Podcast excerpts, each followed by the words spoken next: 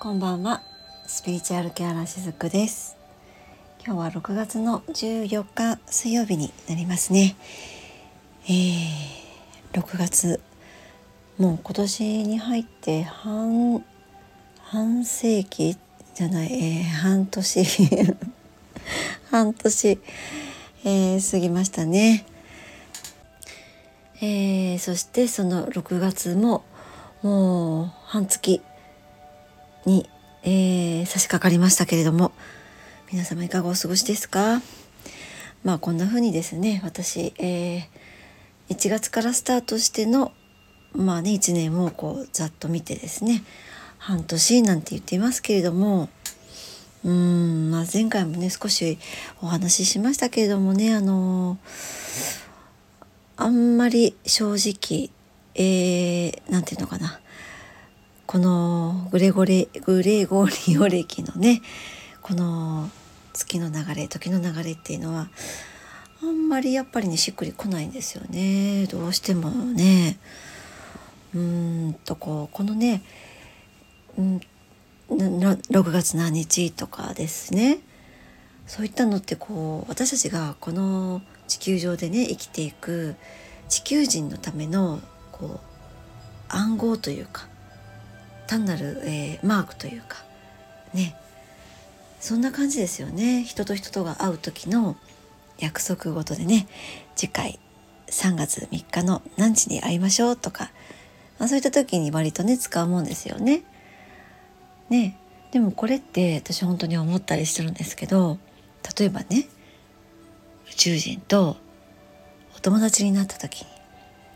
じゃあ次は6月28日の何時に会いましょうなんて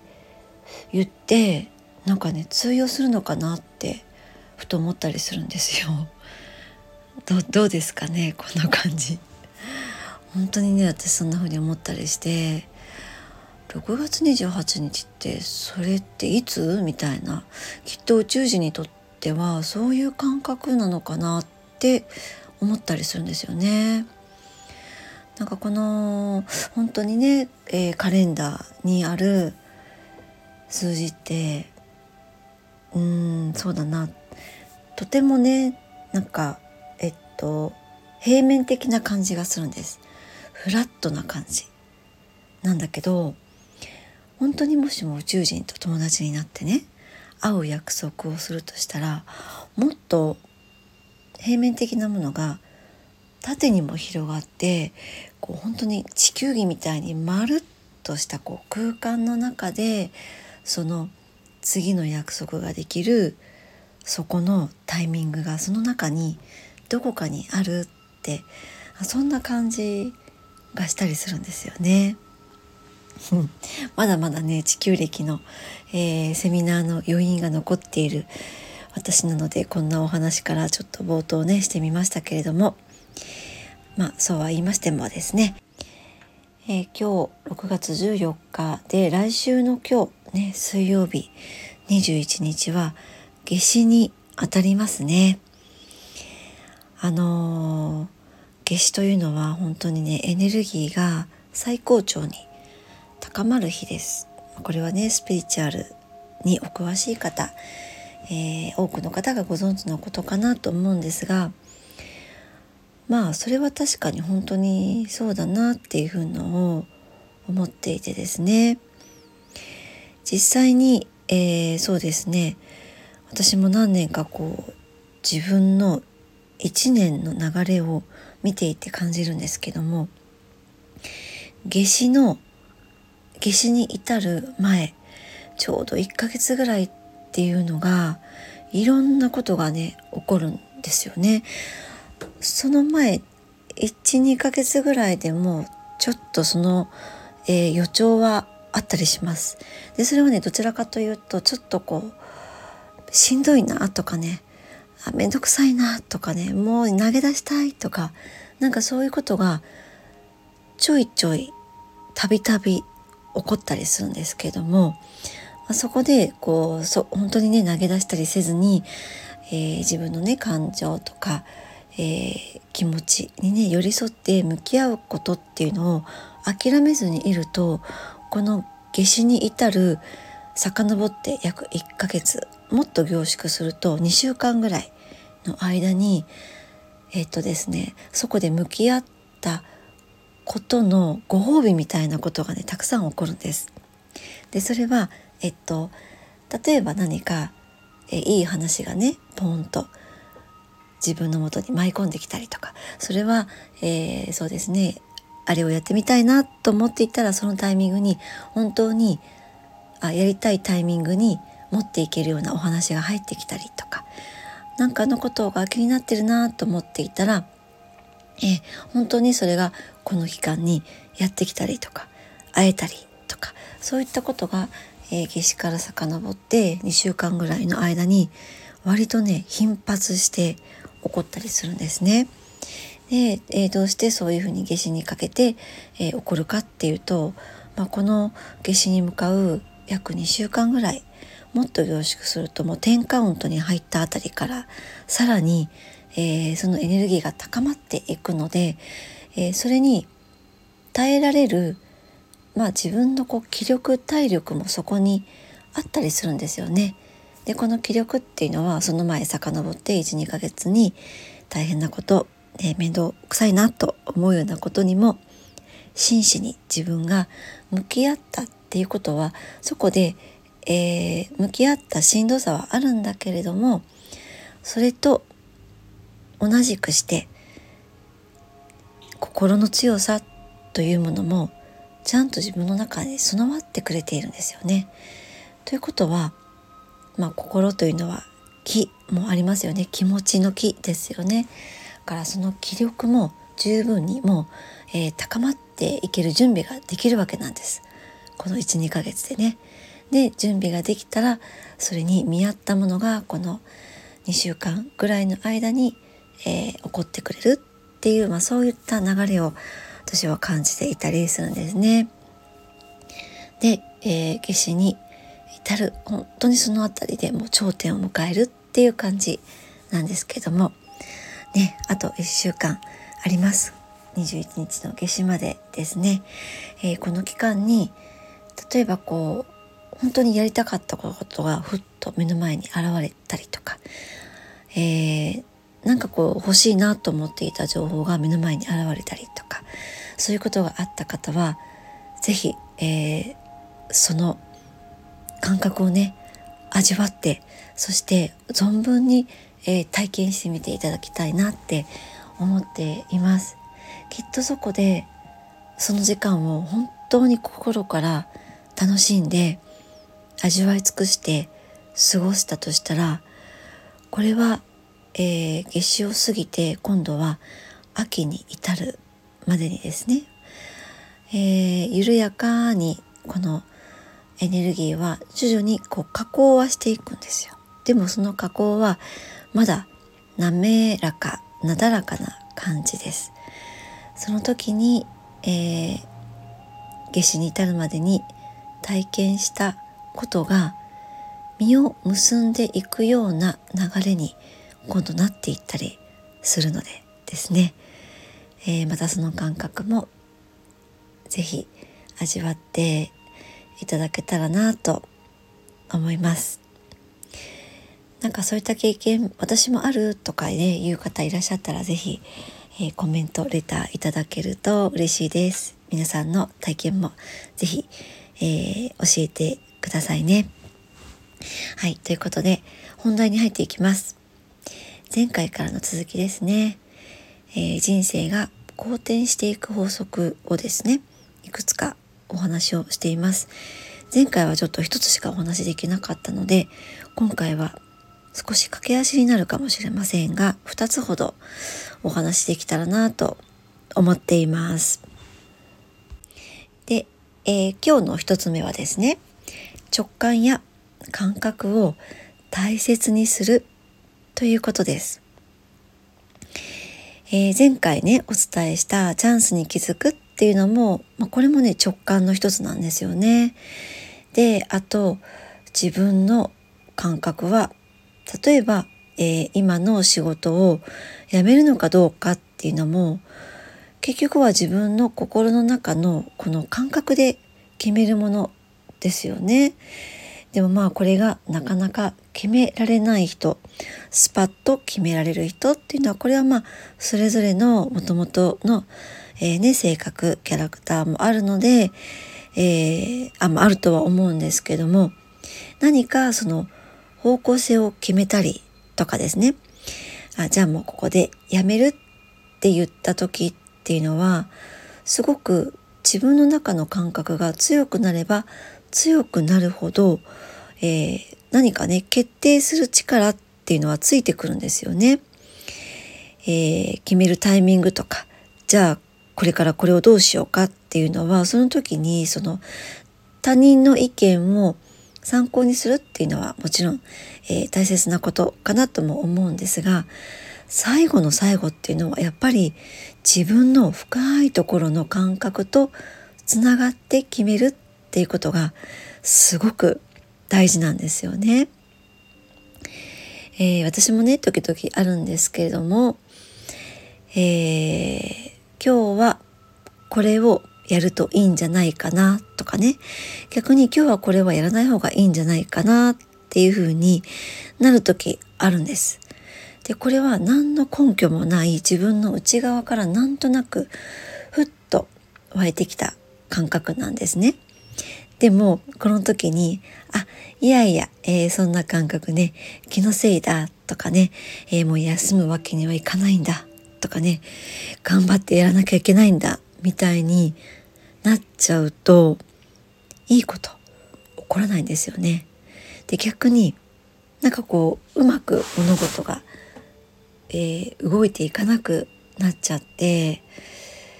ねうまくいくはずだった仕事もなんかつまずいちゃったりとかねなんかそこで頑張ってさらに進めることでなんかこうね頑張ればそこでね何となく今日は休んだ方がいいかなって思ったとしても感じてるのにお腹の方はね胸の方は感じてるのに頭の方でいやいや今日頑張っておかなきゃとかねもう今日やらねばならないみたいになった時って意外となんかつまずいちゃってねうまく物事が運ばなくなってっていっちゃってることってなったりしませんか？あのこう気がね焦ってやってしまえばそうしてしまうほどなんか思ってたよりもそれ以上にうまく物事が動くな動かなくなっちゃうみたいなね、まあ、遠回りになっちゃうもう結果的に余計にこう面倒くさくなっちゃうみたいなね。で、まあ、でも一方でその今日は休んだ方がいいかなってふって思ったらその感じたその感覚をやっぱりねそれってどういうことかっていうともうこれは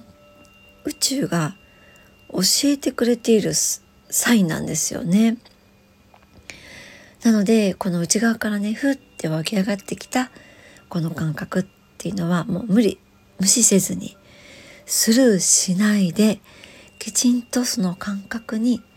向き合うっていうことがめちゃくちゃ大事なんですね。えー、まあね思考が強いとなんかこう休んじゃダメとかね今そんなことやってる場合じゃないみたいな感じでね結局なんとなく体の方でね今日は休んだ方がいいかもみたいに感じてるのに頭の方でいやいやここでサボっちゃダメだとかねここで怠けちゃダメだもっと頑張らなきゃみたいにやってるのってどういうことが自分の中で起こってるかっていうとその思考パターンを繰り返してるっていうことなんですよね。ね思い当たる方いらっしゃるんじゃないでしょうか。えー、まあ、そんな風にこう思考がね強くなればなるほどもうああでもないこうでもないとかねもう正しい方向ってこっちだからみたいにこう無理くりご利用ししちゃってそっちを選ばなきゃいけないっていう風になっちゃってで結果的に余計にね面倒くさいような状態になったりとかねこうかえって遠回りになっちゃりなっちゃったりとか、えー、なのでこのね思考パターンをじゃあどうやって外すのかっていうとこれはねとても簡単なことなんですけど呼吸なんです。呼吸に向き合うことなんです。なので、まあ、さっき言ったみたいにそのねなんとなく心の方とかお腹の方ね胸の奥の方では今日はなんかこれはもうやめといた方がいいんじゃないかなって感じてる時に思考の方が邪魔してね。いやいやそんなこと言ってる場合じゃないだろうってね。今日これやっとかないと後悔しちゃうかもよとか言って、えー、また思考パターンがねムクムクっと邪魔をしてきたとします。そしたらそういうことにもし気づけたらふってね自分の呼吸に集中してみるんですね。ゆっくりとこう息をふーっとまずは吐き出してそして、えー、深呼吸をねしてみるんですゆっくりと空気を吸い込んでお腹の方まで吸い込むようなイメージをしてでねそんな風に呼吸に集中してみるんですね。でこれをやる前にパッとね自分の呼吸にまずはこう自分の意識を向けるだけでも十分なんです。そしたらきっとこの思考パターンをね繰り返してる時ああでもないこうでもないって、えー、無理やりねこう何かそれを続ける理由を頭の中で繰り出している時に意識を向けると呼吸に意識を向けてみると必ずねその呼吸が止まっていたりするんですよ。もうね頭に力がいってるので自然な呼吸がねできていないことが結構多いんです。息が止まっていたりとかすごく浅い呼吸になっていたりとかでそれと同時に例えばね腰の辺りにも力が入っていたりすることもあるんですね。なのでそんな風にまずは自分のその時の呼吸に意識を向けてみてあ今呼吸が止まっていたなとかねあちょっと浅くなっていたなって感じたらその時に深い深呼吸をしてみるんですね。でそんな風に、えー、呼吸に意識を向けた時にもう一度今日どうしたいっていう風になんかね自分の呼吸に聞いてみたりするんです。で、えー、その時にいや今日やっぱりこれをした方がいいとっていうふうにもし、ね、自分の内側から、えー、答えてくれたとしたらその時の呼吸の感覚を感じてみるんですよ。そうするとまだ呼吸は浅いことが多いと思います頭の方で答えを出している時ってやっぱり呼吸が浅いままなんですねなんかね頭の方と体の方が分離しているっていうそういう感じです。でも深い呼吸になっている時にもう一度聞くとあ今日休んでいいんじゃない？みたいな答えがね自分から返ってきたりするかもしれないです。だから、まあ、反対のことを言ってみるとあ休んでいいんじゃない？ってなった時って呼吸も穏やかになっていると思うんですね、えー、そんな風にですね呼吸に意識を向けてみるのもいいかなと思いますよ。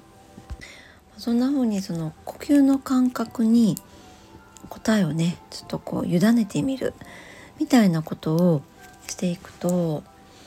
うーんなんかこう物事もね本当にこうスムーズに進んでいったりするしさらには自分の感覚に深くつながっていくので感覚を自分の感覚を、えー、信じる、ね、信じられるえー、強さもまた強くなっていった増していったってねそういう感じなんですね。はいで、えー、今日の2つ目の法則ですけれども自分は幸運だというのを信じている人ですね。えーまあ、これはどういうことかっていうと私もねあのー、なんかこの感覚はおかしいのかなって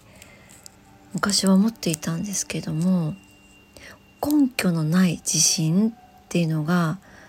自分の中にあったりするんですね。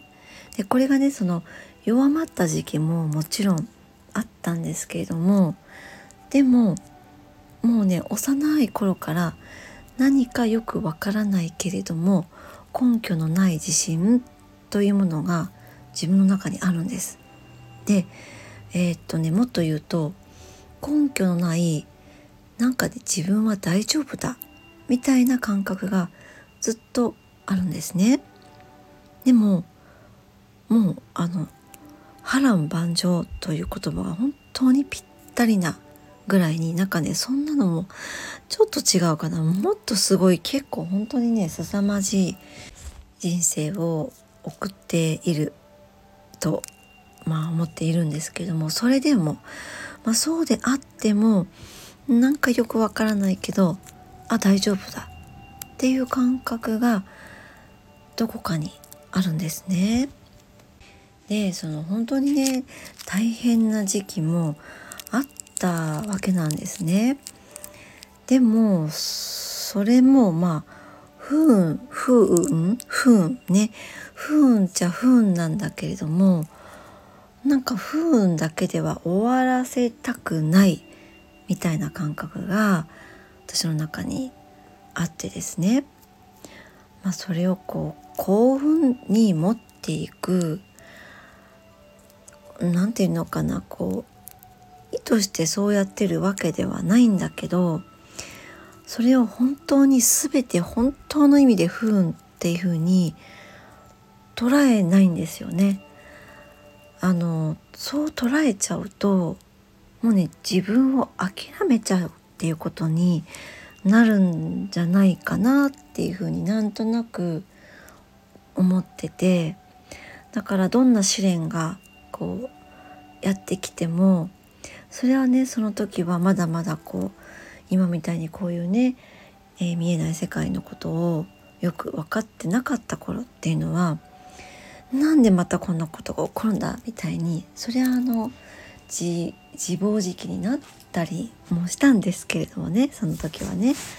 でもそれでもなんか大丈夫っていう感覚があったからそこでやっぱり何とかしてそれを、えー、自分のうん、まあ、自分のこう本当力に変えていこうみたいな中で、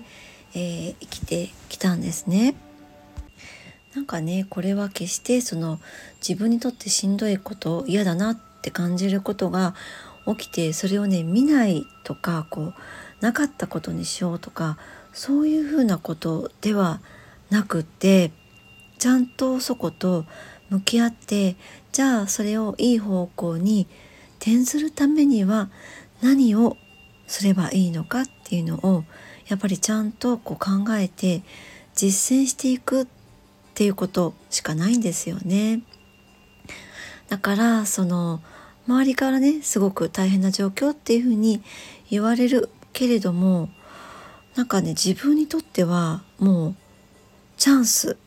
というふうに捉えて、えー、自分をねこういい方向に転じていくための、まあ、材料だったっていうふうにもう捉えるしかないんですよね。うん、で私がねその頃、まあえー、今こういう世界を知っていくより前にやっていたことっていうのはあの例えばですね、えー、朝起きた時にあ逆の方からちょっとお話ししていこうかな。えー、寝る前って割とその日にあったことを振り返りながら休まれる方多いかなと思思うんです今日はあんなことがあったなとか今日はあそこで失敗しちゃったなとかねあるいは今日は、えー、あんな風な言われ方をして嫌だったなとかそのちょっと若干ネガティブなことを考えながら寝てしまう方ももしかしたらねいるかなと思うんです。なんかこう結構人間ってね一日の終わりに「あれが楽しかったな」とかね「あれが美味しかったな」とか言ってそのいいその日起きたよかったなって感じる感覚を思いながら休むことって案外なかったりするんですよね。えー、なのでねえっ、とお客様にも結構ね昔お伝えしていたんですけれどもその日にあった感謝できることを10個ね思い浮かべながら休んでみてくださいねって昔ねそういえばよく言ってたんですよ。でね10個って10個だけ？って思うかもしれないけど意外と10個ってねなかなか出てこないんですよ。えー、自分が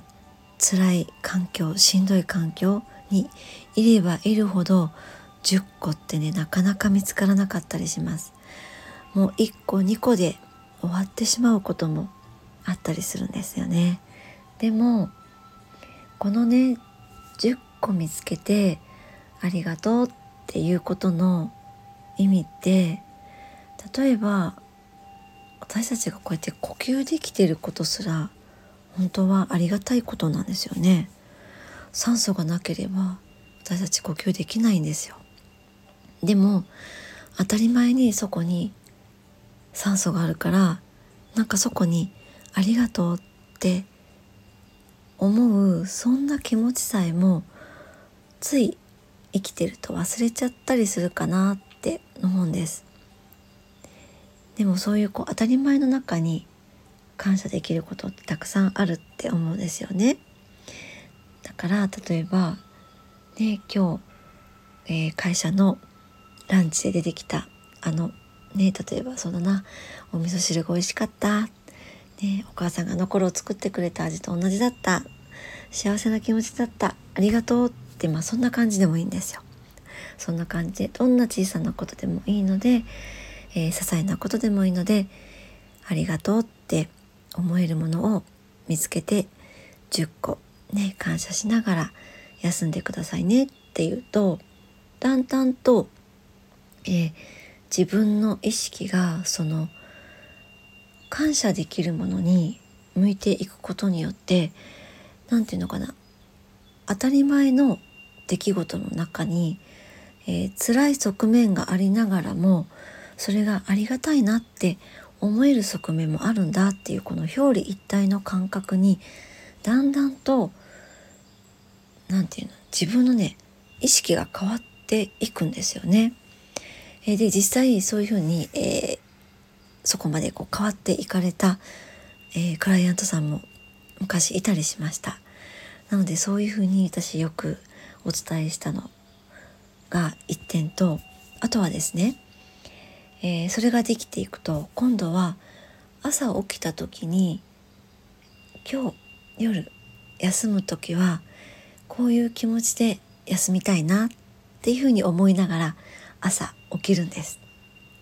だから例えば今日寝る前は、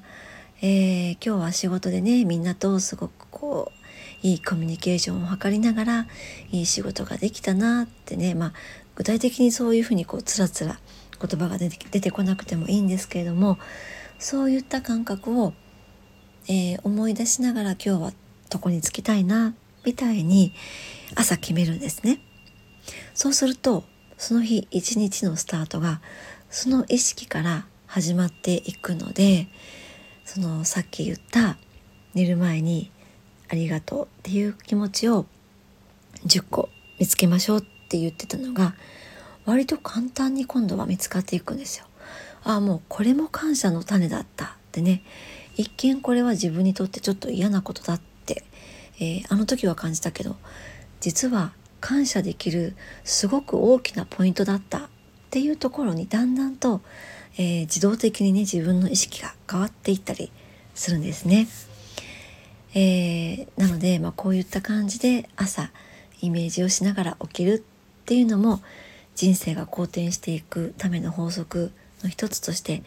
えー、お伝えしていきたいなと思ったわけなんですね。はい、えー、今日は駆け足で2つほどご紹介してみましたけれどもいかがでしたでしょうか？どちらも割とうん日々の生活の中できていくことかなと思いますので是非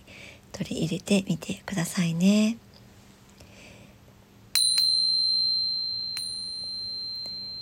ゆるりほっとするひとときを今日も大切にお過ごしください。